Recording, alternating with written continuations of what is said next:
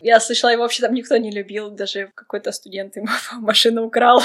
Есть пиво с ректором, а еще есть бег с ректором. Пиво с ректором это он типа сам заколачивает эту бочку а. пива, через какое-то время ее открывают и пьют. А еще есть бег с ректором, который, собственно, они там бегут, бегут, бегут, а потом все равно пьют пиво. Привет, это подкаст «Мое субъективное», каким бы оно ни было. Меня зовут Лиза, и в этом подкасте мы с гостями обсуждаем, что в культуре нам понравилось, удивило или свело с ума. Сегодня у нас Маша. Привет. Привет. Мы с Машей вместе были в Чехии, но абсолютно в разных обстоятельствах, и это будет интересно насколько разные у нас впечатления были, и мы подискутируем, поспорим, а может быть и нет. Как ты? Хорошо. Я наконец-то приехала домой. Я не была здесь полтора года. И такое странное чувство. Как дома, но не дома. Ну да, как-то так. Там, когда живешь своей жизнью, да, то есть ты там сам или вот у меня есть молодой человек, но мы как-то привыкли уже вдвоем, то мы там как-то вот вдвоем договоримся, там планы, там сходить, не сходить, такое. А здесь, когда приходишь, здесь уже мама говорит, так, надо сделать это, это, это, и приходится приспосабливаться. Такая, почему я это должна делать? Я что-то не понимаю. Нет, у меня нет такого чувства, почему я должна это делать, но просто надо ну, приспособить свои планы еще там какие-то семейным обстоятельствам. А расскажи, где ты жила в Чехии? Я приехала, первый город, это был город Либерец, это туда на север страны, он такой очень маленький, ну, как по украинским меркам он очень маленький, а по чешским это пятый город по величине. Там было очень хорошо, там я учила язык, чешский язык год. А потом я переехала на запад, в город Ползень, это, по-моему, самый западный, на границе с Германией, он уже такой побольше, там уже жизнь немножко другая, такая поактивнее, но все равно не Прага, конечно. Там все равно у меня сейчас знакомые как раз в Прагу уезжают, потому что говорят, им там уже скучно. А, ползни скучно. Ползни скучно. Угу. Ты сначала училась на курсах? Я а... сначала, да, училась год на языковом курсе, а потом я поступила в университет и уехала туда в день учиться. Как выбирала универ? Это интересно, потому что План был такой, что я буду учиться в медицинском университете, а их там, э, он там, собственно, один, Карлов университет, но у них э, факультеты в разных городах. И вот был Прага, мне очень хотелось в Прагу, потому что там факультеты самые, ну как, самые лучшие, да, там по каким-то статистикам. А в Ползень я попала случайно, потому что в мед я не поступила, а мне нужен был какой-то запасной вариант, потому что в Украину возвращаться не хотелось, и я подалась в университет на программирование, потому что туда можно было поступить без экзаменов. Так, собственно, меня это спасло. Я не поступила в медицинский, но поступила туда, и там проучилась год. А потом опять не поступила в медицинский, и перешла уже на другой факультет, потому что на программировании мне, ну, как, не то чтобы совсем не нравилось, но очень много было программирования, то есть я была все время у компьютера, мне, ну, что-то как-то меня это очень поднапрягло.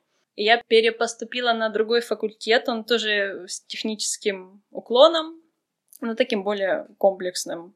И там я уже и осталась, и вот в этом году я наконец-то получила бакалавра. То есть медицински не сложилось, а вот так вот я попала, собственно, в ползень из-за из такого запасного варианта, который стал в итоге основным вариантом.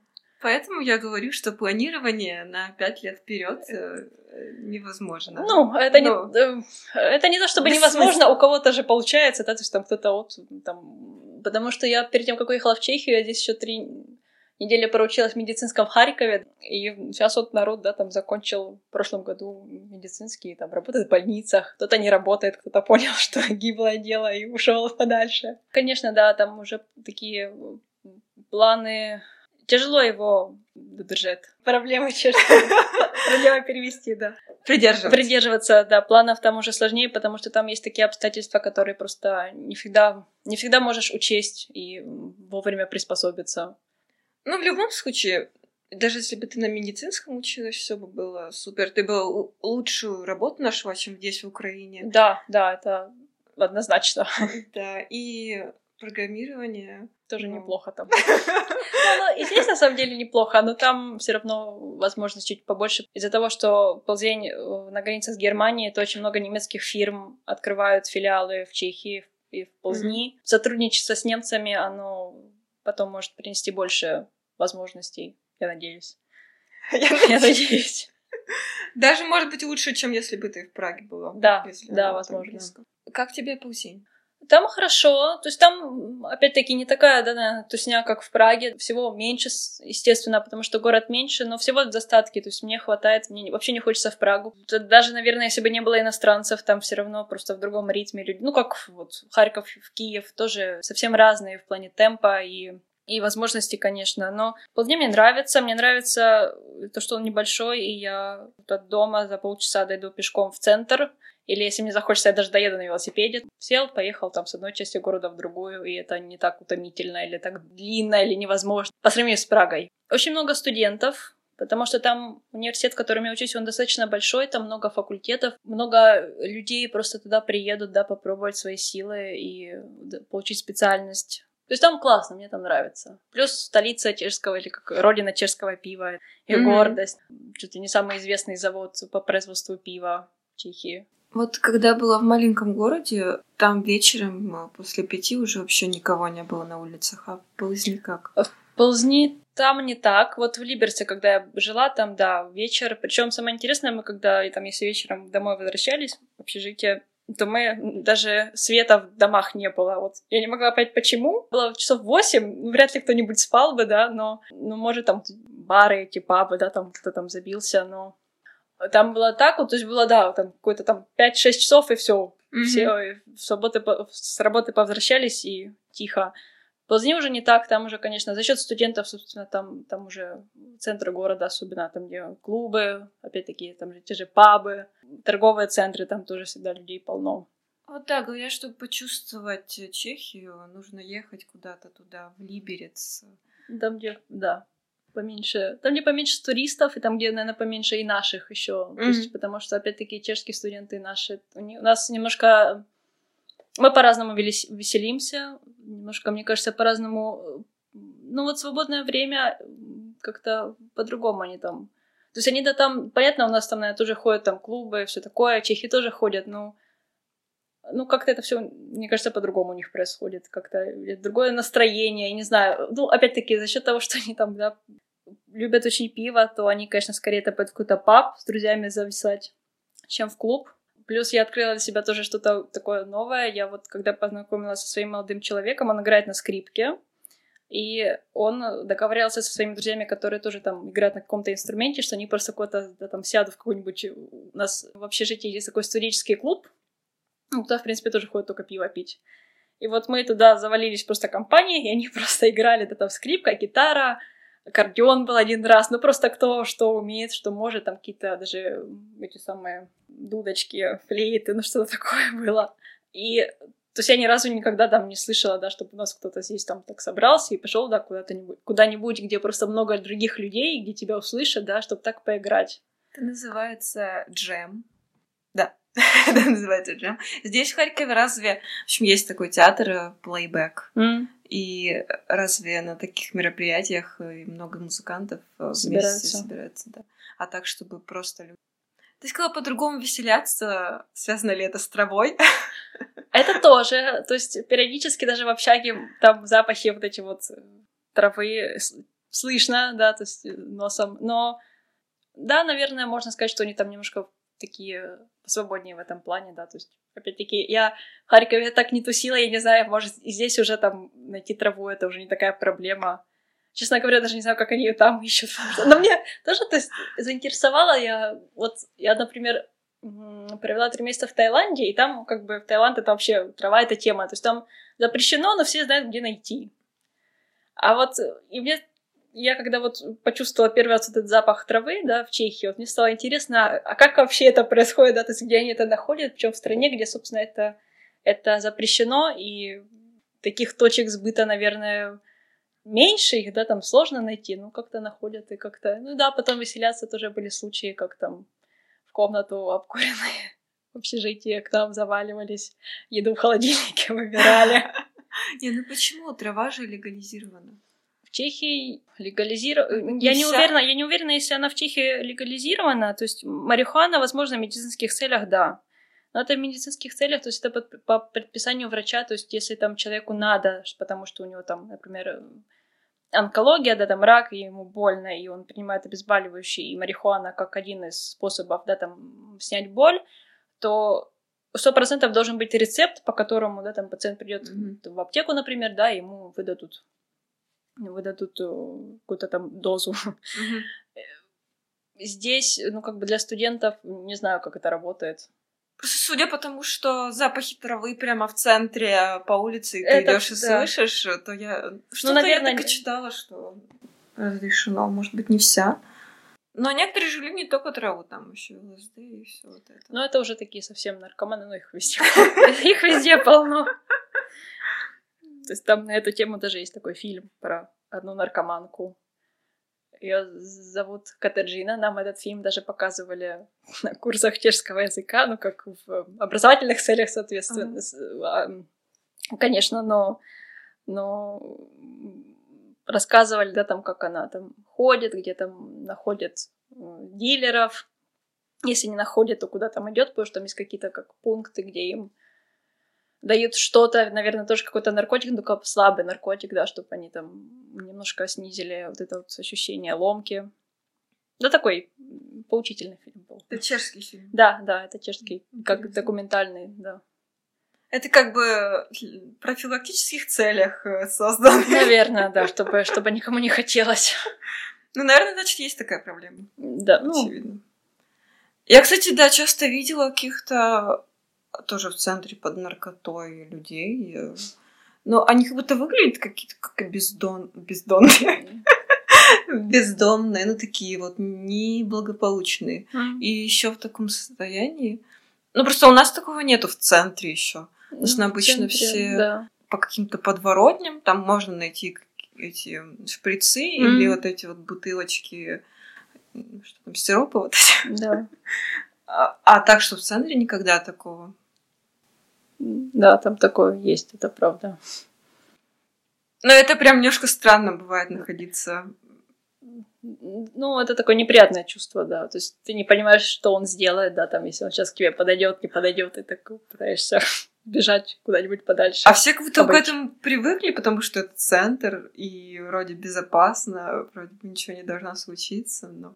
Ну, непонятно. А что вообще вот чехи любят делать э, в свободное время? Первое такое самое распространенное это вот эти вот пабы, да, куда они ходят чисто выпить пиво, причем там чаще всего даже не подают никакой еды теплой, да, то есть реально пиво, иногда холодные закуски, ничего больше. Потом Чехия очень активна в плане спорта. Вот папа даже недавно читал статью, что на, там на душу населения, да, приходится самое большое количество затрат на спортивную там одежду, снаряжение, mm-hmm. все такое по всей Европе. Очень часто, вот особенно когда тепло, лес, на воду, да, на рафтах они сплавляются по воде. Мой молодой человек занимается скалолазанием, то есть тоже когда, как только тепло, даже когда уже не тепло, но еще там не совсем холодно, скала, это прям железно кружки, дети там, то есть если дети, да, там какие-то кружки ходят, родители тоже подключаются, то есть там ребенок занимается отдельно, родитель там второй, ну, то есть я вот это вижу, я, потому что я с ним тоже немножко, ну, там, хожу скалолазить, и когда мы ходим куда-то внутрь, когда уже холодно, то есть там видно, там у ребенка кружок, и родитель там тоже сам по себе там лазит, то есть родитель, видно, так им удобно, то есть, да, там, mm-hmm. потому что ребенка надо как-то чем-то занять, а возить его туда-сюда тоже это время, поэтому удобно, когда совпадают вот эти вот увлечения родителей и детей. Очень интересно. Да, это не как у нас, э, просто мама сидит за дверью ждет. И смотрит, да, так тоскливо. Такая, боже, когда уже? Когда уже закончится, да. Плюс там, конечно, их архитектура и тот факт, что очень много вот этих замков сохранено, и очень интересно, вот мы когда ходим куда-то в лес погулять, там туристические пути обозначены, да, то Ой, есть это очень, это очень удобно, то есть если ты там не шаришь в географии, да, то есть там, но по, по таким цветам ориентируешься и очень удобно. И ты знаешь, что этот маршрут там 5 километров. Да, и там какой-то там больше, да. Как тебе образование? Мне нравится, но как бы мой трехнедельный опыт образования здесь, высшего образования, это был яркий опыт. Но я понимаю, что это только вершина айсберга, то есть я там всего не вижу. Я много слышу, да, там разных историй по этому поводу. Там совсем по-другому. То есть там взятки вообще, ну, не то чтобы там, наверное, это совсем не существует, но очень редко. То есть это, да, действительно mm-hmm. там То есть это не так просто, как у нас. Подход учителей тоже немножко отличается. То есть если он видит, что ты стараешься, то тебе пойдут навстречу. Там экзамены, зачеты, да, то есть там немножко человечнее. Там есть э, право на ошибку, так сказать, да, то есть если вот я когда поступила на программирование, первый год мне не понравилось, то я потом перепоступила на другой факультет, и я все еще не должна платить за образование, да. Здесь, если ты там вот я ушла с медицинского, все, mm-hmm. я здесь уже на бюджет поступить не могу, да, и, и это даже при том, что я заплатила три, те mm-hmm. три недели, которые я проучилась, да, еще и стипендию вернула. Это было очень забавно. Ну, хорошо учишься, да, там отучился за три года, за четыре года, все хорошо. Не отучился, можешь еще учиться пятый, но уже платишь. До 30 лет ты имеешь право на бесплатное образование. До 30, да. Причем неважно, ты иностранец или... Да, там, ну, только надо учиться на чешском языке. То есть мне там было комфортно. Единственное, что опять-таки вот это вот, вот это вот право на ошибку немножко расслабляет, да, то есть э, уже не так страшно, что ты там, например, не сдашь все экзамены на сессии, да, то есть ты знаешь, что можно еще в следующем году так перестать. Ну, как бы такое. Это немножко, это, это, наверное, то, что меня немножко подвело, потому что я... Мне сложно самой организоваться, да, несмотря даже на то, что я там выбрала себе специальность, на которую я не готовилась, да, то есть, опять-таки, мед, программирование, это слишком далекие друг от друга, и мне надо было там какие-то вещи догонять, но даже вот, вот этот факт меня как-то там не собрал в кучу, да, и я все равно училась, ну, долго, по сути, на бакалавриате. Ну, ну да, училась. У меня был знакомый, который учился на английском, и он где-то три года уже был в Чехии, и чешский не разговаривал на чешском. Вообще. Для меня это такой шок был, честно говоря.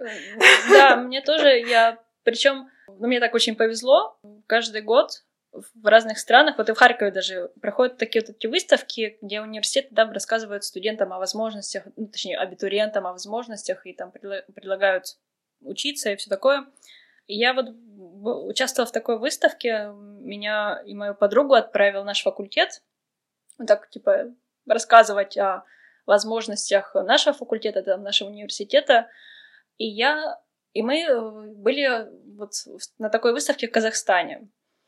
И меня очень удивило в Казахстане, что там все учат английский язык и прям вот ну, даже не так, как у нас. То есть, мне казалось, у нас английский язык тоже достаточно популярный, да, и тут как бы родители особенно налегают, mm-hmm. да, на том, чтобы вот надо выучить, потому что ж потом... Там вообще другой уровень, то есть там вот эти вот э, международные экзамены, это прям у них идея фикс, то есть в конце концу школы у всех должен быть сертификат о том, что вот я там знаю английский язык. Они вот все нас спрашивали о том, вот если можно на английском учиться в Чехии бесплатно, мы им все говорили, что как бы нет. Mm-hmm. И, то есть есть смысл учить чешский, опять-таки, потому что не знают русский, то это не такая проблема, да, как, например, там, вот у нас, у меня курсник был там из Африки. Вообще, а он хорошо говорил. И мы им тоже говорим, что, как бы, вы поймите, даже если вы туда поедете учиться на английском языке, все равно, чтобы вам, как бы, с окружающими, да, как-то коммуницировать, все равно нужно будет чешский выучить. Поэтому есть смысл просто выучить чешский там, там или заранее, то есть в Чехии или заранее в Казахстане, и туда ехать учиться бесплатно. То есть, а английский он все равно не пропадет, потому что фирмам, когда там на работу устраиваешься, все равно английский, если немецкие фирмы еще предлагают немецкий учить, да, то есть забавно, что да, туда люди едут, а чешский как бы и даже не хотят. Вот это, наверное, самое странное, что да, там приехала, даже не хочется выучить. Есть такие люди не только в Чехии, просто они как-то думают, я буду в своем комьюнити да, русском. Да. Ну, а какой смысл, да, переезжать в другую страну? Никакого. Ну, опять-таки, просто есть люди, точнее, студенты, да, там, или дети еще, которым родители сказали, вот ты поедешь, и Mm. И деваться, и, да, и как бы ребенок там особо сил, как бы не может, да, там сказать, нет, я не хочу, да, там, или нет, мне тяжело. Они туда едут, ну да, потом просто не стараются, и все равно, скорее всего, в таком случае просто возвращаются обратно. Ну, раньше, да, раньше так не стоял вопрос, ты хочешь поехать? А сейчас уже больше так освещается, что нужно давать ребенку выбор. Выбор. Ну, может. Вот у тебя в универе были же разные пары. Как тебе вообще преподы, как подход? Можешь ли ты выбирать дополнительные какие-то факультативы? Э, есть, э, да, там программа, которую надо выполнить. Собственно, там все предметы вот в рамках факультета, они разделены на три группы, в зависимости от того, какая специальность.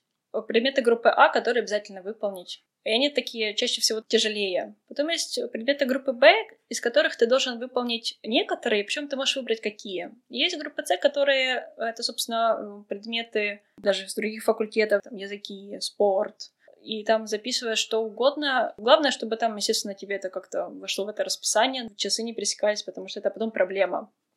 Но, в принципе, в плане выбора предметов, дополнительных предметов, там довольно свободно. Учителя, естественно, разные, там немножко разный подход. Такие практические занятия часто преподают молодые. У них видно, что им это не всегда интересно, потому что там, ну, как их преподавание, это часть их образовательной программы, это те, которые, собственно, идут потом на докторат. Они там обязаны год или полгода преподавать. Их, опять-таки, никто не спрашивает, что они хотят преподавать чаще всего, да, то есть просто им сказали, вот ты идешь там, преподаешь вот это вот. Это, ну, не всегда для студента хорошо, потому что, особенно на первом курсе, мне кажется, понимаешь, или, да, там, знаешь, такие азы, и когда к тебе приходит кто-то, кто как бы кому не интересно тебя выучить, mm-hmm. то это немножко проблема. И особенно и когда ты не понимаешь и спрашиваешь, или понимаешь, но хочешь знать еще больше, а он не может тебе ответить, это тоже проблема. Преподаватели постарше, с ними уже интереснее, но не требовательнее, уже жестче, да, компромиссы уже маловероятны, но опять-таки, если ты просто там по-хорошему придешь, попросишь, тебе объяснят. Как консультация. Как консультации, да. И даже просто там имейл написал, сказал вот такой вопрос. Либо он тебе ответит имейл, либо придешь и вы пообщаетесь. Но у меня один был такой, который такой совсем бескомпромиссный. Я слышала, его вообще там никто не любил, даже какой-то студент ему машину украл. Так он его достал. Такие, да, ходили разговоры у тебя есть какое-то расписание, и ты из этого расписания такой говоришь, я хочу ходить на вот это, вот это.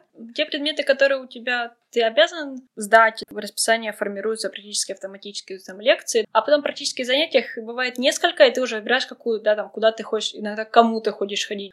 А потом в эти паузы, собственно, можно записать тот же язык, тот же спорт, другие предметы. Я с подругой ходила на экскурсии. Причем это был предмет для магистратуры с другого факультета. И там первая неделя была о том, что мы ходили по разным фирмам, где там рассказывали о возможностях, да, там работы. И она как-то так этот предмет нашла. Я сказала, ну пошли. И мы первую неделю просто проходили по экскурсиям, по фирмам. Ну, интересно было, познавательно. Я там уже много узнала об энергетике, да, там о том, как это устроено, тепловые сети, ползни. Возможно, по сути, все что угодно. Единственное, иногда ты, во-первых, ограничен своими возможностями, потому что вот это вот главное расписание, да, главные предметы, они, естественно, будут забирать очень много времени. Хорошо, если... Сколько их? Ну, в среднем вот я за семестр должна сдать это 5-6 экзаменов.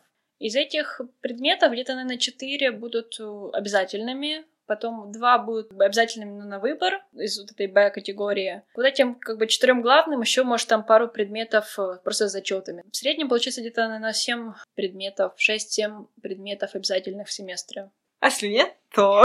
А если нет, то предметы группы А, группы Б, их все равно надо будет сдать обязательно. Надо будет в следующем году, ты не успел за первый год, то ты можешь их пересдать в следующем году, то есть опять полностью там отходить, отучить, все там сделать, то, что надо для зачета, для экзамена и сдать. У таких предметов, которые ты там записал из-за интереса, да, и вдруг не сдал, то там, собственно, их можно потом проигнорировать. Там есть такая возможность, что пять предметов за вот три года бакалавриата ты можешь выбрать, сказать, я вот их не хочу уже. Я попробовала, спасибо. Да, не хочу. Ну, как-то так, да. Было у вас э, много всяких э, мероприятий э, в универе? Есть такие мероприятия, вот каждый год проходят. Есть пиво с ректором, а еще есть бег с ректором. Пиво с ректором это он типа сам заколачивает эту бочку а. пива, через какое-то время ее открывают и пьют. А еще есть бег с ректором, который, собственно, они там бегут, бегут, бегут, а потом все равно пьют пиво. Но ректор бежит или нет? Ректор бежит, ага. рек... ну как, ну да, он бежит, причем первый круг всегда он первый, то есть все за ним, а он всегда первый. А потом уже бегут как то, когда смог. Когда университету было 25 лет, там тоже были по этому поводу мероприятия, был концерт. Ну, прям все было так бомбезно. Вот в этом году 30 лет, и мне даже интересно. Если вообще что-то будет, то может вообще ничего не будет. Для первого курса проводят ознакомительные, потом еще они там может, могут уже на территории университета даже палатки ставить, то есть там типа тусить вместе. Ребята с разных факультетов смешиваются. Для студентов это, это круто, но для иностранцев это сложно. Я не думаю, что какой-то там иностранец первый год пойдет, пойдет с кем-то так, так знакомиться, поэтому мы после вот этих а, ярмарок в Казахстане тоже предлагали, делайте какое-то такое мероприятие просто для иностранцев, где они придут, увидят себя, в идеале увидят тех, кто уже курс два старше, да, то есть которые уже с опытом, и чтобы была какая-то такая помощь, но пока безрезультатно, но неважно, может, они к этому придут когда-нибудь. Когда в Харькове училась, у нас были квесты даже на, ну, вот на первом, mm-hmm. втором. У нас такие пивные квесты, да, еще, ну, да, да, еще есть такая у нас тусовка раз в год по всей стране. Факультеты соревнуются в количестве выпитого алкоголя. В смысле, за какое-то количество времени? За один день, наверное. Ага. Мы недавно обсуждали с другом, э, что вот эти же есть разные сумасшедшие конкурсы, которые mm. организовывают, и это происходит э, ради внимания публики, чтобы клиентов завлечь, mm. бренду привлечь mm. внимание, а это часто заканчивается очень печальными случаями или даже летальными исходами, поэтому всегда аккуратно. Как говорил папа, ты всегда должна знать, с кем ты пьешь, где ты пьешь и как добраться домой. Ключевой вопрос, просто мне очень интересно. Есть ли у тебя друзья чехи, и как у тебя с ними, какие отношения у тебя с ними? У меня есть друзья чехи, их немного, но у меня, в принципе, я человек немножко замкнутый, поэтому долго мне трвало длилась. Длилась, долго длилась вот это вот моё, моя коммуникация с ними, да, то есть я так сначала на основе, да, там, вот этой учебной программы, где там спрашивали, узнавали все такое, а со временем мы подружились, да, то есть начали чуть больше общаться. У них не, вообще не было проблемы с тем, что я иностранка, да, их наоборот, там они меня спрашивали, особенно я тогда уехала в 2014 году в Чехию, да, особенно вот эти вот военные проблемы здесь, ну, политические их это интересовало, они там спрашивали, я там рассказывала.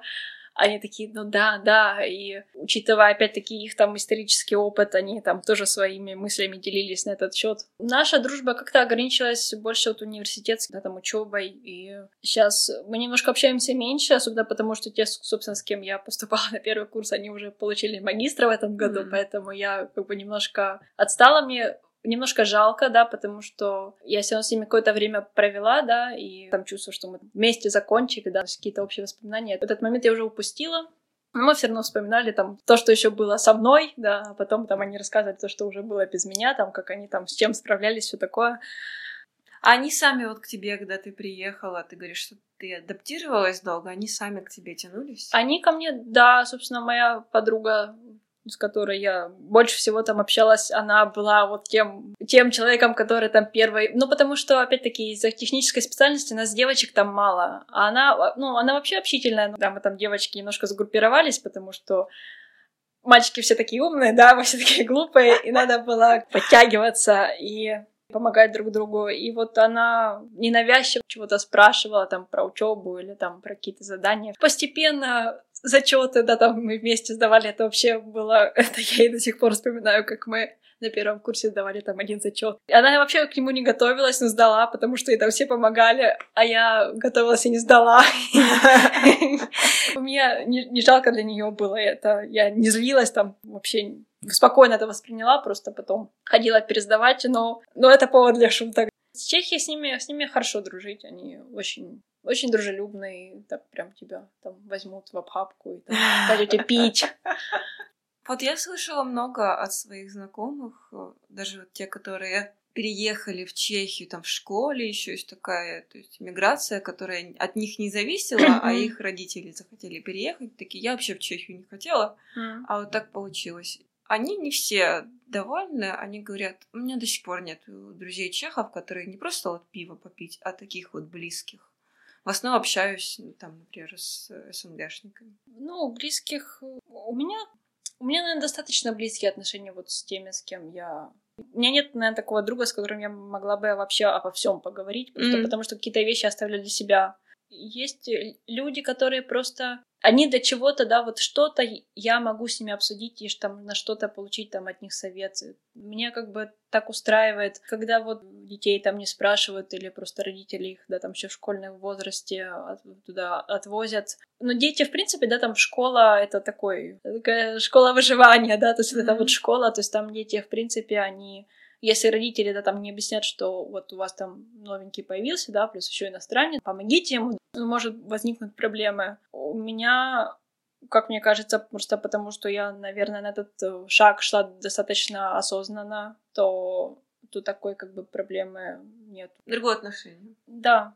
Как будто такой шаблон сложился у меня из этих многочисленных историй, что они, ну, как и в принципе в Европе, я думаю, особенно в Германии, так вот близко, как у нас, не дружат. Захлеб вот Вот я когда, ну, опять-таки, познакомилась со своим молодым человеком и как бы постепенно вошла в их семью, они довольно открыты со мной. Причем я даже удивилась, потому что, естественно, было, ну, как страшно, да, потому что я все таки иностранка и украинка, он там чех. У людей все равно разные, то есть есть там такие, у которых э, такое не неоднозначное, да, там, отношение к этому.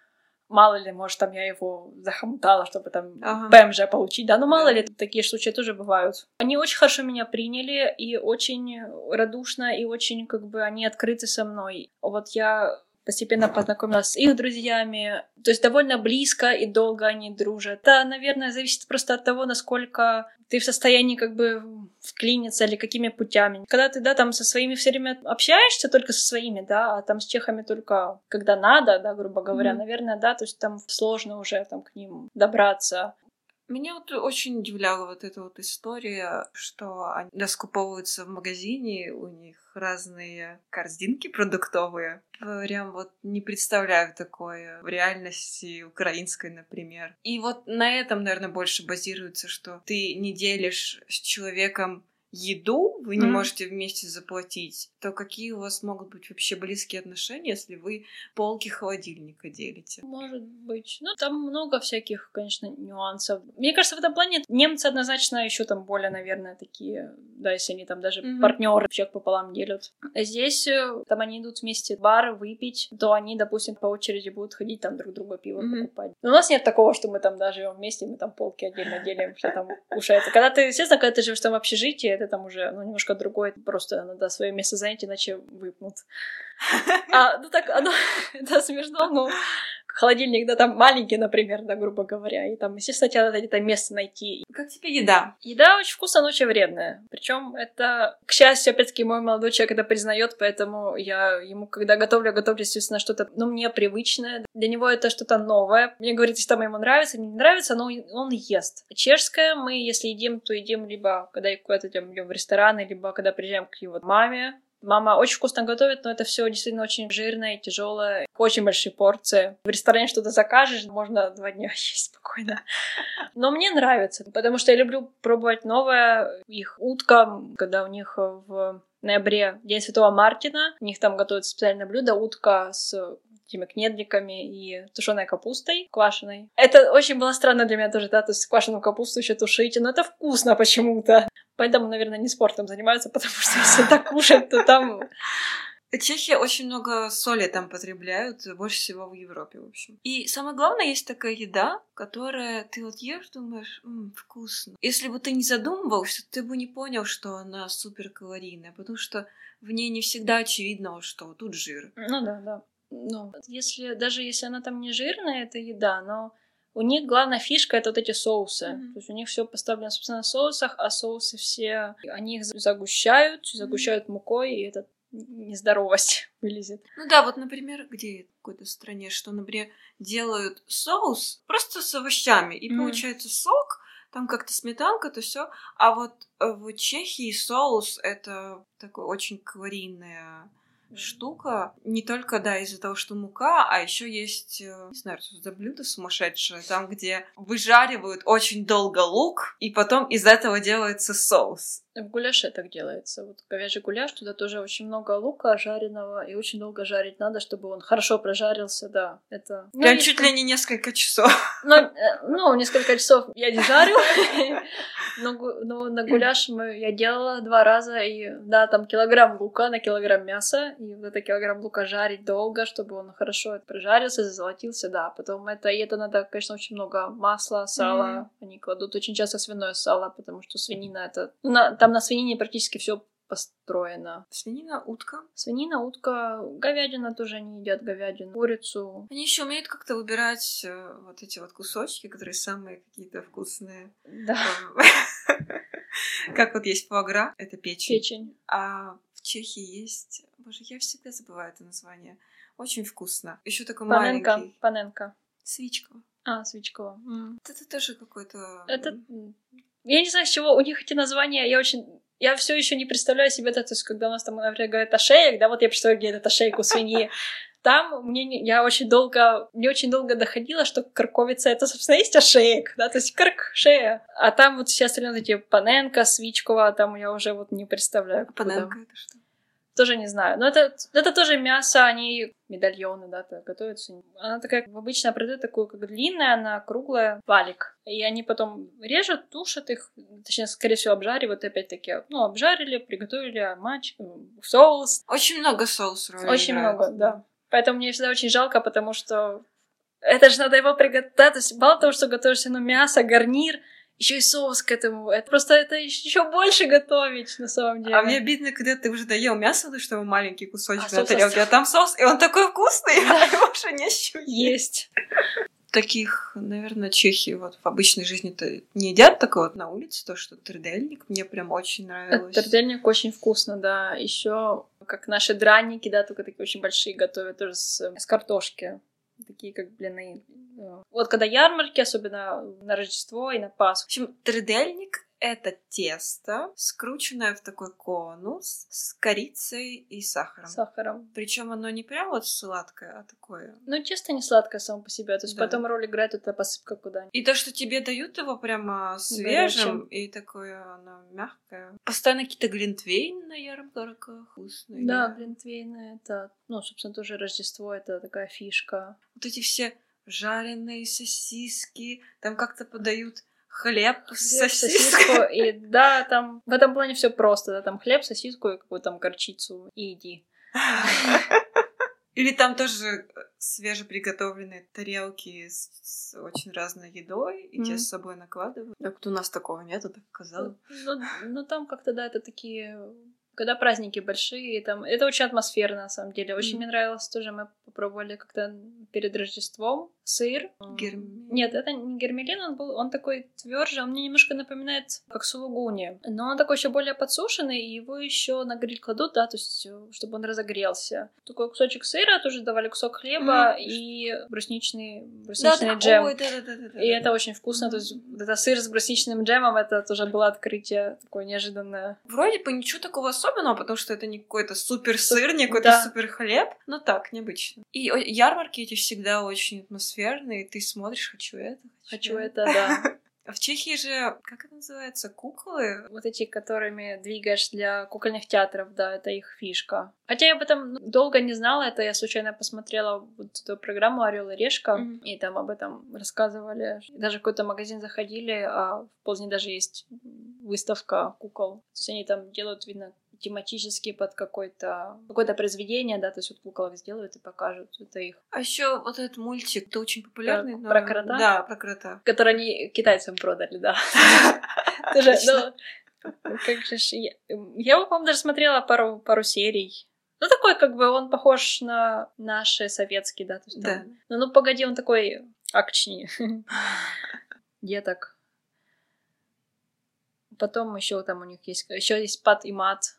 Там тоже про двух э, мужчин, да, но это тоже нарисованный мультик, и там какие они там глупости делают, по сути. Ну, mm-hmm. то есть у них очень, в этом плане очень, наверное, похоже на наши. Ну, погоди, они, кстати, тоже смотрят аж аж mm-hmm. бегом, то все его знают. Есть, кстати, чехи, которым нравится русское искусство, интересно. Наше. Да, очень много даже русский язык учат, если могут. Я там тоже одного, у меня друг есть один, которого я чер... Э, русскому учила, он, потому что его дедушка во время Первой или Второй мировой войны как-то, в общем, всю Россию прошел. Наверное, Первой мировой войны, там их погнали через Тихому океану ну, в общем, mm-hmm. да, наш на, на восток, да, там, он теперь хочет вот эту Россию, да, там, у них там железная транссибирская магистраль проехать вообще, mm-hmm. и он для этого учил чешский язык. Ну, это прикольно, точнее, русский язык. Это прикольно, что их туда тоже тянет. Для меня это все время было каким-то открытием, когда приезжали иностранцы в Харьков э, на какой-то проект, и мы там их менторили. У одного там была тема, например, отношения Украины и России, Россия, ну, еще что-то, и, или изучает э, тоже и диплом на эту тему, вот часть наша Eastern, э, Восточная, Восточная Украина, mm. да. Ну, их это может там тоже интересует с позиции того, что там, Россия тоже наложила отпечаток на их историю, и тоже неоднозначное отношение, ну, как у старшего поколения более-менее однозначное, у младшего уже. Им уже интересно, да, там исследовать, вот, там, поехать, да, посмотреть, как оно, что, например, люди живут. Опять-таки, да, когда, когда я приехала, вот этот вот этот вопрос конфликта в Украине, он их тоже интересовал. Именно Россию, которую они ее представляют, они не очень любят. По-разному. По то есть люди, которых там, например, какая-то какая работа, какой-то бизнес, да, то есть кто туда ездят, они, они ее видят, может, там изнутри немножко по-другому, их э, не волнуют эти вот политические разборки. Те, которые помнят те же революции ну, я... и так далее, там у них однозначно просто нет. То, что именно очень субъективно смотрят, потому что у них был опыт негативный, да. и такое остается. Это не значит, что они там плохо относятся к людям, mm-hmm. которые приезжают mm-hmm. туда, а потому что русских туда тоже много едет учиться, и никогда не слышала, чтобы там у кого-то было какие-то прям проблемы из-за того, что они русские. Сталкивалась с дискриминацией? Немножко. Но вот, например, когда я искала работу, то есть я не, не то, чтобы мне прям там лицо сказали, что мы вас не берем, потому что вы украинка, но, естественно, когда там, например, на работу берут иностранцев, это там какие-то сложности, особенно вот эти бюрократические сложности, эти визы, страховки, и я как раз хотела устраиваться в немецкую фирму работать, потому что у меня там много друзей, и они очень активно брали студентов особенно. Когда я пришла, то есть я там, ну, на самом деле, немножко провалила собеседование. И я потом, когда вот у меня друзья спрашивали, как там получилось, не получилось, я говорю, что нет. А они говорят, что это, наверное, потому что там у них с отдела кадров ушла женщина, которая занималась иностранцами, а ими, типа, больше никто заниматься не хочет, поэтому, скорее всего, тебя и не взяли. Кого-то другого, да, там уже чешку, там, например, ее взяли, хотя она, там, не знаю, например, тех программ, которые им нужны для работы, да. Хотя мне как бы в лицо ничего не сказали, соответственно, просто сказали, типа, ну, извините, так это самое. Быть из-за того, что докум... документы могут быть. Да, то есть из-за того, что просто такие бюрократические вопросы надо решать. Но ты была по студенческой визе, сколько можно работать? По студенческой визе единственное ограничение — это количество часов, которые ты можешь mm-hmm. отработать. Я устроилась на неполный рабочий день, три, ну, почти четыре часа в день я работала. Людей, которые со студенческой визой, у них есть и как бы доступ на рынок труда, то вот я сейчас э, переоформляла на рабочую визу, и из-за того, что я не закончила в Тихий университет, у меня уже не было доступа на рынок труда, и я должна была подавать там заявку, им. Точнее, не так. Мой работодатель должен был выписать мою позицию, да, что там предлагается вот мое место. И если, по-моему, месяц на нее никто mm-hmm. не запишется, из там с чехов или со студентов с доступом на рынок труда, то я как бы имею право на это место. Я там подавалась вот так, я этим прошла, и так подалась на рабочую визу, но там как бы мне было не страшно, потому что я в этой фирме, собственно, работаю вот еще с момента со студенческой визы, да, то есть я у них там уже почти два года, вот только... Но это составляет понервничать тех, которые, конечно, там приезжают без чешского образования.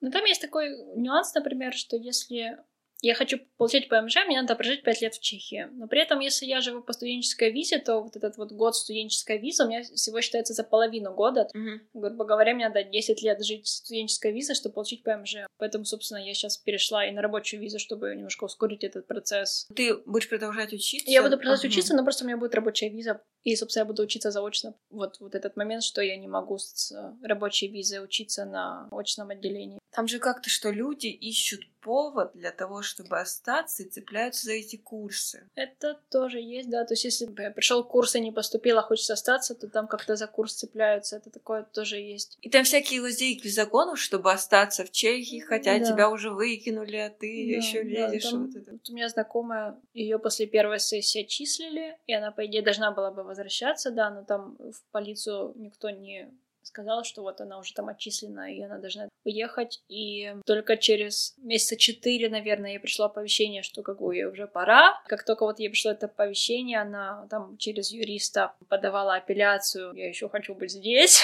Пока вот эта апелляция решалась, там, по-моему, тоже какие-то три месяца она успела перепоступить в университет и, собственно, таким образом там удержалась. Mm. То есть народ, да, ищет такие как бы пути, пути остаться. Может быть, даже не всегда легальные. Тоже может быть, да, нелегалов иногда. Какой-то был такой период, когда даже в Чехии, в Праге особенно проверяли визы у иностранцев, mm-hmm. и кого-то, то я помню, рассказывали, кого-то потом из страны вывозили, потому что нелегально там были. Украинцы вообще сходят с ума, честно, остаться в Чехии ну, любым способом. Они там просто деньги могут заработать, их можно понять. Потому что там на самом деле очень многие едут, даже образованные. Э, чехам очень часто не нравится, да, когда там иностранцы непорядки устраивают. Но это чаще всего, да, там наши. Мужчины, да, там 8-часовую или 12-часовую смену отработали, пошли напились, и поэтому там дебоширят. И тогда по этому поводу ко всем это автоматически плохое отношение, хотя на самом деле туда очень многие едут образованные, которые просто здесь не в состоянии заработать. Там, к сожалению, их образование тоже никому не нужно. Надо подтверждать свой диплом. Это, это сложно, это долго, это надо знать язык. У них, естественно, не сразу получается. Кто-то, наверное, вообще не старается, но они там в состоянии какие-то деньги заработать, иногда в состоянии вывести туда свои семьи. Но это чаще всего уже, ну, если семьи ввозят, то это легально. Но они там работают тяжело. Я тоже там год поработала на такой работе. Mm-hmm. Ну, так чисто нужен был, да, там хотела чуть просто подзаработать. И это очень тяжелая работа у них. И их очень жалко. Ситуация, что им просто, видно, деваться некуда, поэтому они туда едут. Есть люди, которые, например, у них есть какая-то цель. Например, мы хотим заработать детям на образование. И они едут на какой-то конкретный период. А я хочу дочке на универ, накопить, и все, потом домой возвращаются. А есть те, которые вот стабильно туда-сюда просто ездят по три месяца, потому что mm-hmm. самая распространенная такая виза трехмесячная, да. и ее проще всего сделать. Или вообще по биометрике, потому что чем тратить на визу, ну, да. если ты Сейчас можешь эти деньги заработать. заработать. И я вот вообще, честно говоря, не понимаю, потому что ты и там не получаешь удовольствие, дома ты просто приезжаешь, ты даже эти деньги не видишь, потому что ты их mm-hmm. откладываешь, тратишь на ремонт и еще куда. Или даже молодые какие-то. Я помню девочка, у нее что-то и парень в Украине был, а она ездила вот так по три месяца туда-сюда. Непонятно, ну ты либо тут занимаешься чем-то строить, либо в Украине, а то, что ты тратишь вот эти вот ценные годы, когда ты можешь определиться, чем тебе заниматься, ну, не вижу в этом смысла. Возможно, просто нет такой возможности, да, альтернативы. Или... Это такая то тяжелая жизнь, да, вот так вот ездить туда-сюда. И переезжать как бы совсем в новую страну, чем взрослее, тем просто тяжелее. Особенно, когда у тебя что-то связывает в Украине, там, например, не знаю, родители, какие-то отношения, парни, мужья, дети. Это сложно. Возможно, кому-то проще, да, ездить так три месяца туда-сюда, чем там остаться и бороться за, за возможность там остаться и вывести родных и так далее. Или тяжело именно в их регионе найти какую-то работу. Или тяжело, да. Какие отличия характерики, характере или в общем на чешском и нашем ты увидела? Мне кажется, что за счет того, что политическая и экономическая ситуация более-менее стабильна, что они такие просто более спокойны. Они стабильно зарабатывают деньги, у них медицинское страхование, поэтому они не, не так боятся болеть. Сейчас я заболею, там столько денег отдам mm-hmm. врачам. Да, что просто находят время для себя, для своих увлечений, спорта, для прогулок. При этом очень многие этими увлечениями зарабатывают. Я на йогу хожу, у моей женщина, которая нас, нам преподает, у нее есть как основная работа, потому что она любит йогу, она еще по вечерам преподает ее. Тоже какой-то дополнительный заработок. Забавно было, когда я устроилась на работу, наблюдать, как они там чем-то недовольны, но с моей точки зрения я понимаю, что они недовольны какими-то такими глупостями, такими как бы несущественными вещами. Суть была в том, что наше отделение, оно сменило фирму, да, просто там сменило название. К вот этому переходу как бы все были не готовы, грубо говоря. Ну, то есть именно такие каждый день, когда я там прихожу на работу, я карточку прикладываю к такому сенсору, что я пришла. Вот этот момент наш IT-отдел не успел отработать, и мы какое-то время просто наши приходы-отходы писали в таблицу. И что-то народ так по этому поводу возмущался, что типа делать мне нечего, вот эти вот 10 таблиц всяких. С моей точки зрения, это может такая глупость. Народ просто настолько, наверное, хорошо живет, что он такие вот мелочи его уже раздражают. Политикой, как и везде, недовольны. Немножко тоже больной вопрос, но, но это везде, я так понимаю. Когда просто едешь, ездишь эм, отдыхать куда-то или, да, там, достопримечательности смотреть, все такое, это не то. Вот когда ты начинаешь с ними общаться, понимаешь, что да, там какие-то вещи, они все такие же, да, то есть везде политики плохие, везде там mm-hmm. деньги нам мало, что-то не так, где-то не так, особенно когда начинаются выборы, там вообще кошмар. А, Некого выбирать. Некого, да, там вот сейчас, реально сейчас такая ситуация, когда вот выборы осенью, коронавирус, он там им, с одной стороны, что-то упростил, с другой стороны, все осложнил, потому что нет правильного решения, что там делать, не делать. Пробуют, да, там они что работает, что не работает, как там цель, чтобы люди были довольны, потому что сейчас выборы. Но сейчас очень многие даже говорят, что некого выбирать. Одни крадут, как а другие как бы не рыба, не мясо, то есть непонятно, что они сделают. Основные отличия, в общем, чем люди отличаются, чехи больше социально защищены, и от этого да. у них другие ценности. Другие ценности, другие, другие вопросы они решают. Да, такое чувство, что в Чехии все равно еще много разных вопросов есть, которые можно решать и решать, но это как-то медленно-медленно. Ну, потому что уже как какой-то уровень они уже как бы себе наработали. Но в то же время, да, началось еще вот военные действия в Сирии, да, и люди начали оттуда убегать. Чехия очень по этому поводу недовольна, да, потому что Евросоюз их заставляет вот этих беженцев mm-hmm. себе принимать. Их благополучность там, она им просто не дает возможности, мне кажется, понять, что просто вот эти люди, которые бегут, проживание которых здесь, точнее, в какой-то мере оплачивается с налогов. Но чехи вот за своей благополучностью не понимают, что люди там бегут просто для mm-hmm. того, чтобы выжить, и для того, чтобы от них забрать там деньги, рабочие места, их культуру. Вот это вот немножко, мне кажется, проблема. Немножко такая человечность, наверное, у них пропадает за материальным благополучием. Я читала, потому что, да, были люди, которых я не помню, в Сирии или нет. В общем, их забрали, предо... им сказали, вы можете получить чешский и на следующий год, например, поступить. А mm-hmm. они за этот год, год не особо учились, Учились, и mm. на них все так нагнали, типа, вот, они пользуются бабками, которые мы им даем, и ничего не делают. делают. Они что, дома собирались вообще переезжать в другую страну? Mm. А они готовы вообще переехать сюда? У них ничего нету? Да, просто вот они в очень тяжелом положении, но их Чехи просто их положение уже не понимают, уже у них все хорошо, и они всеми силами пытаются это там сохранить. Это, ну, это, это понятное ощущение, да, там, как бы желание, понимание, да, что там где-то люди оказались в какой-то там сложной ситуации. Мы же там и в НАТО, например, да, и почему там НАТО им не поможет. И это позиция, что вот пусть там кто-то где-то поможет, я как бы ничего делать не хочу. Mm-hmm. И это, ну, немножко грустно. Вот, мне кажется, в Чехии такой тотальный капитализм, потому что, например, когда семья взяла ипотеку, и она вдруг ее не выплачивает, тебя сразу же выселяют. Неважно, есть у тебя ребенок mm-hmm. или что с тобой там происходит, какая ситуация. В Украине тебя не выселят, а вот в Чехии... Ну, сложно сказать, я этот вопрос как-то еще mm-hmm. настолько глубоко не... Ну, думаю там о жилье, о том, как это сделать, как это сделать так, чтобы получилось. Без жилья потом не оставили. Но там вообще даже личный вопрос — это больная тема, очень-очень дорого. Это месяц назад, наверное, читала, что в Евросоюзе Чехия вторая по дороговизне не так. Э, там считали, сколько годовых зарплат нужно э, человеку, чтобы mm-hmm. получить квартиру, и Чехия была там вторая по... после Сербии. Сербия очень дорого, и в Чехии очень mm-hmm. дорого. Что самое как бы удивительно, то есть люди, да, очень... Ипотеки — это то, что их там, по сути, спасает в этом плане, но я много раз слышала, что вот если несколько семей, допустим, там хотят купить одну и ту же квартиру или там один и тот же участок, чтобы дом построить, то они, чтобы вот его получить, они там еще доплатят, да, то есть просто чтобы его mm-hmm. получить. Вот это, это то, что просто формирует вот эти вот цены, да. огромные цены в Чехии, что потом как бы создает проблемы остальным. Как будто тебя очень много всего обязывают э, делать, что вот так все жестко, и ты потом э, по-другому отказываешься понимать. Ты потом не понимаешь, почему эти беженцы должны кайфовать, mm-hmm. а ты пашешь на эту квартиру на эту 20 квартиру, лет. Да, да. Ты говоришь, правительство не любят, но все-таки есть какое-то уважение, есть э, знание правил и то, что я буду их соблюдать, потому что правительство во мне заботится. Стараются жить правильно. Но такого, чтобы там вот, потому что правительство заботится, такого я не, не слышала.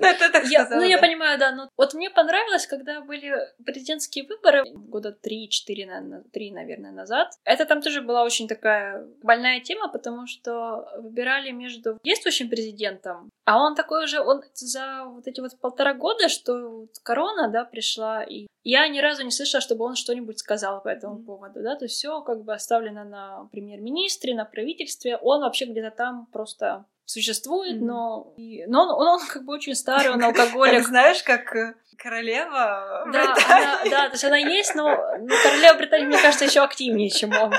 Действительно, где-то забился. И вообще ощущение, что его туда заставили идти только потому, что от него тоже там кто-то где-то зависит. Но выбирали между ним и еще вторым, э, ну, он тоже постарше, он ученый. Смотришь на него просто и положительные эмоции. Его не выбрали, у него там был ну, небольшой разрыв, и не выбрали не потому, что действующий хороший, а он плохой, а просто потому, что когда вот была президентская кампания, и он там рассказывал, и он, да, агитировал за себя, вся его агитация была построена на том, что вот он делает то-то, то-то, а. то-то плохо, да, а я как бы хороший, но реально никакого плана, что бы он хотел сделать, как это сделать, ничего такого не было. И только из-за этого, да, из-за того, что он неправильно себя подал, по сути, он проиграл, и это говорит о не какой-то такой, ну, немножко сознательности, возможно, людей, да, там, в выборе своего правительства. Не, не буду выбирать вот этого только потому, что действующий плохой, да, выберут просто того, который, да, он не идеальный, но что-то как бы происходило, да, там, хорошего, и потому что я вот сейчас выберу вот этого, он там ни слова не сказал о том, что он будет сделать, mm-hmm. и я, что с него потом спрашивать, mm-hmm. если он как он бы... Он кто вообще?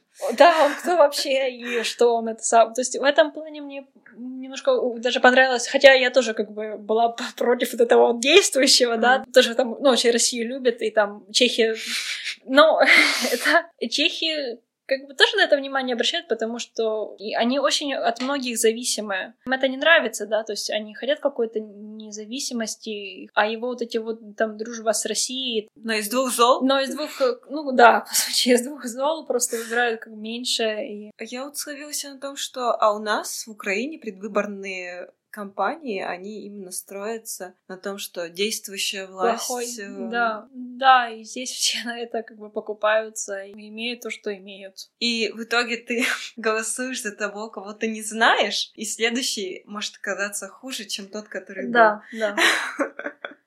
Я не знаю, может, в Чехии как-то этому, какому-то вот этому мышлению учат, послушаю, да, там. Угу подумаю еще и выберу. Это правильно. И может это и то, что им помогло чего-то достичь. Критическое мышление. Да. По поводу, например, карантинных мер, очень явные такие примеры что в Чехии только начали вводить эти ограничения, то, ну, с одной стороны, да, государство это очень жестко контролирует, и все понимают, что действительно, если ты будешь без маски, то у тебя будет штраф 20 тысяч крон, а кому mm. нужен этот штраф? Mm. Это с одной стороны. С другой стороны, действительно, вот они не думают, ой, да не, короны нету, я не буду вот это делать. Просто они думают, ну, это действительность, нужно как-то вот подстраиваться. И там, ну, тоже все равно по-разному. Меня немножко удивляют, например, родители, которые жалуются на то, что там дети дома сидят, да, и там маятся, и не учатся, и вот как, ну, правительство там об этом не подумало, или там это не решает, как там, да, психическое здоровье моего ребенка. Там тоже очень разные мнения по этому поводу. Люди иногда там и хочется сказать, ну, ты подумай, как бы, что тебе важнее. Если сейчас ребенок, он, допустим, не заболеет и там не будет у него осложнений, но он это принесет домой, да, просто вирус этот принесет домой, а здесь ты, муж, родители, там, братья, сестры, просто с одного человека это пять. Вы там уже пять болеете, пять все сидите дома, и люди тоже в разные моменты, они просто по-разному это все воспринимают. Понятно, там все сидели дома. Не то, чтобы никто там не пытался эти какие-то ограничения как-то нарушить, особенно когда у нас закрыли область, идти, да, то есть мы там не имели права, там, грубо говоря, с Ползани в Прагу приехать, потому что это разные регионы. Там ловили, точно разворачивали, естественно, но, наверное, штрафовали. Потом сейчас, э, например, мы не имеем права там ходить в кафе, в рестораны, там, театры, ну, все такие вот эти развлекательные места без тестов, или если там ты вакцинирован, то с вот этим вот подтверждением, что mm-hmm. ты вакцинирован, там тоже штрафы, и все равно люди ходят. Вот за месяц 300 человек поймали. 300 человек, это, конечно, наверное, я не уверена, если это по целой республике, даже если тут 300 человек, это не очень много, но это все равно как бы 300 человек, когда там хотели да, там обойти систему и... Но эти штрафы, они очень спасают, ставят... Э, на место. На место ну да. да, да, это да. Например, когда в Праге был локдаун, то какое-то заведение поймала полиция, и там оштрафовали и заведение, и людей, которые... И людей, и даже министр здравоохранения какой-то там. Что-то он 12 ночи заходил в кафе. Да, выходил, да, его поймали, и он уволился. А, или его уволили. Или его, ну, ну, как-то так, да, что-то из этого. Но там министр здравоохранения, это тоже, это такой аншлаг. За полтора года они, наверное, раз 5-6 поменялись.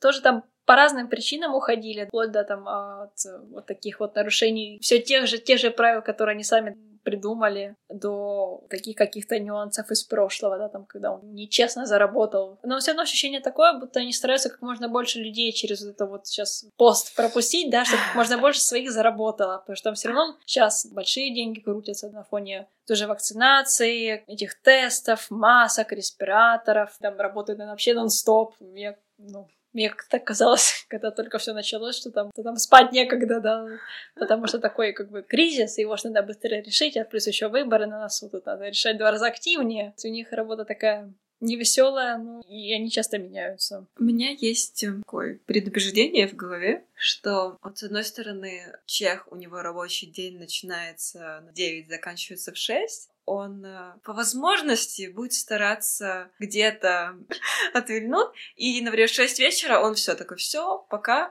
и ты вообще не жди от него никакого ответа привета. Как следствие, то, что входит в мои обязанности, я сделаю. А если это вдруг где-то выходит, я не буду думать о том, что это нужно фирме.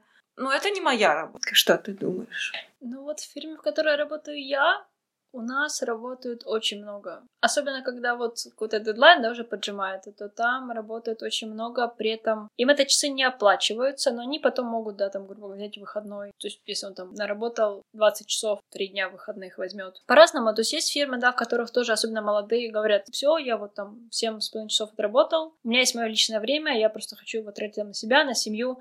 Это правильная позиция в определенном смысле, потому что есть такие люди, трудоголики или очень часто, мне кажется, и из-за не сложившейся там, например, личной жизни, да, просто он, он проводит это время на работе, потому что ему не к кому идти, да, грубо говоря, или там, ну сколько раз можно там встретиться с друзьями на неделе, ты же каждый день тоже это не будешь делать, и просто, да, такие люди потом сидят на работе долго и хотят от этого, э, хотят этого и от своих сотрудников. И такое бывает, но у нас такого я не слышала, но там у нас хотят конечно, чтобы какие-то вот эти вот дедлайны придерживались, потому что потом это фирме стоит очень много денег. Позиция фирмы как бы в этом понятна. Но мои коллеги по работе, правда, работают много, даже на выходных, если надо, то... Короче, зависит от фирмы. Зависит от фирмы, от людей, mm-hmm. и, собственно, и, наверное, от того, от сознательности человека. Если ты понимаешь, что есть какая-то работа, и ты там ее еще не закончила, или там ты не успеваешь, то, конечно, если ты сознательный, то ты просто это mm-hmm. постараешься делать как можно быстрее. Ну и работаешь по 12 Я тоже так была забавная история. У нас закрывался проект, и я не успевала, потому что неожиданно в последний момент кому-то пришло в голову, что надо ну, кое-что доделать, в общем. Просидела все выходные, и я в воскресенье ушла. Я пришла на часов 8 в воскресенье на работу, а ушла в полдвенадцатого ночи. А выходной, мое место работы, там такой большой ареал, потому что это Шкода, там... Ты работаешь в школе? Я работаю в школе, но не та, которая делает машины, а та, которая делает э, транспорт, общественный транспорт, типа метро, поезда, трамваи, то есть такие, которые на электричестве, в общем, ездят. И там есть такой как пропускной пункт, и на выходные, на ночь пропускные пункты, они перекрываются. Там такие, ну, как, ну, ворота, по сути, да, такие железные опускаются. Ну, и полдвенадцатого я там не могла найти, куда мне выйти с этого ареала. Просто перелезать а, через ну этот самый постоянно по карточкам каких-то или еще. по карточкам, да, но там уже как бы вот ворота опустили, и все уже, как бы карточка, не карточка, уже все равно. А там были, был открыт один пропускной пункт, но он был далеко, и мне туда не хотелось идти. Потому что ну, все равно ночью страшно, а там как бы ночные смены, и все равно, ну мало ли, люди что же разные бывают. Потому что большая территория. Большая, и вот да. Это... И я, я там перелезала через забор. И коллеги по работе там очень смеялись этому. А что, заборы такие? Высокие, да, да. Большие, там, Я долго искала, как, как мне это самое. Но шеф потом рассказал, что у него тоже такая ситуация была, когда он на, поезд опаздывал, и идти как бы туда, на тот открытый вход было долго, и он бы опоздал. Ну и он и перелазил. А там, говорит, еще в то время охранники с собаками ходили с ружьями. Он говорит, я так думаю. Но там на спине был рюкзак с ноутбуком. Думаю, ну если что, ну, ноутбук. Не, ну я так думаю, там может быть минут 10-15 идти. Да, прям забавно было. Может быть, ты хотела бы что-то добавить, что я у тебя не спросила? Добавить. Или не хотела? Ну да. Ну, однозначно Чехия страна, которая достойна внимания. Мне кажется, как вот такой начальный пункт, да, вот этой вот взрослой жизни. Это идеально в плане образования, жилья, да, то есть таких... Для того, чтобы просто как-то себя вот... себя в этом мире поставить, да, там, mm-hmm. и точка старта. Однозначно и я не жалею, что туда уехала. То есть это сложно, это очень много сил, даже морально. Морально просто надо взять себя в руки и осознать, что ты там... Минуту назад еще там были родители рядом, да, и mm-hmm. очень многие вопросы они тебе помогали решать, а сейчас ты сам, и просто все вот эти... Если ты их не решишь, то ты поедешь домой ни с чем. С другой стороны, да, качественное образование, не такая далекая культура, то что да. проще адаптироваться, и язык можно спокойно за год. За год можно догнать. без особого напряга. А я такая думаю, вау, за три недели. И меня это немножко воодушевило, то есть в плане того, что возможно, если хочешь, да. Сколько стоят э, чешские языковые курсы? Годовые они или полугодовые? Или разные есть? Есть разные. Я была на годовом. Я не, не помню, сколько стоит. Это родители как-то этим вопросом больше. Мне просто сказали, куда я поеду. Я хорошо. Зависит от города, конечно, потому что Брага там, ну, конечно, будут другие совсем цены. Но есть годовые, есть полугодовые. Есть у меня знакомые, которые на трехмесячные курсы приехали в прямо в университет, то есть там кафедра иностранных языков, и там они за три месяца, там никаких таких чудес не было, да, но, не, ну знаешь, ну в плане того, что все равно им очень много надо было потом доучивать по ходу учебы, особенно когда университет это же сплошная терминология, по сути, да, там просто надо учить эти термины, это вообще был ад, когда я учила биологию на чешском языке, химию, это тоже, ну, то есть химия, она, в принципе, эти специфические эти названия всяких этих веществ. И... А на чешском это же еще надо выучить. Это, это сложно.